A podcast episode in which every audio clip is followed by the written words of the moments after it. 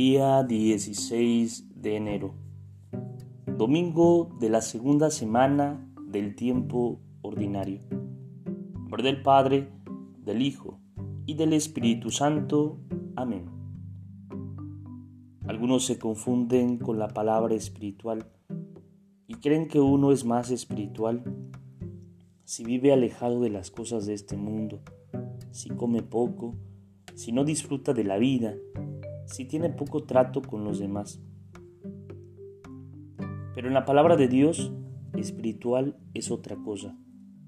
Una persona espiritual es alguien que se deja transformar por el Espíritu Santo y entonces se convierte en un amigo de Dios y hace las cosas con amor. Espiritual es también el que sabe disfrutar de lo que Dios le regala y descubre a Dios en medio de las cosas lindas tratando de vivirlas como a Dios le agrada. Dice la Biblia que Dios creó todo para que lo disfrutemos. Por ejemplo, cuando celebramos el cumpleaños de un hijo o de un amigo y nos alegramos de que esté vivo.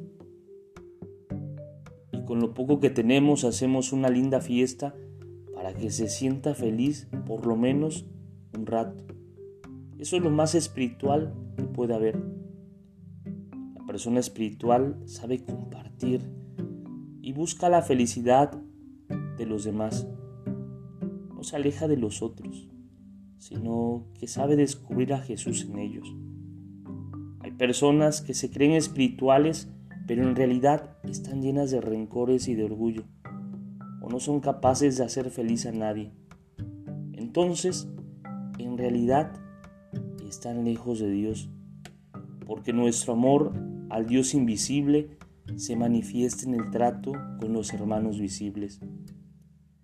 El que no ama al hermano que ve, no puede amar a Dios a quien no ve. Por eso San Pablo llama carnales a los que vivían en la envidia y la discordia. Gloria al Padre, al Hijo y al Espíritu Santo como era en el principio, ahora y siempre, por los siglos de los siglos. Amén. Espíritu Santo, fuente de luz, ilumínanos. Espíritu Santo, fuente de luz, ilumínanos. Espíritu Santo, fuente de luz, ilumínanos. Por del Padre, del Hijo y del Espíritu Santo. Amén.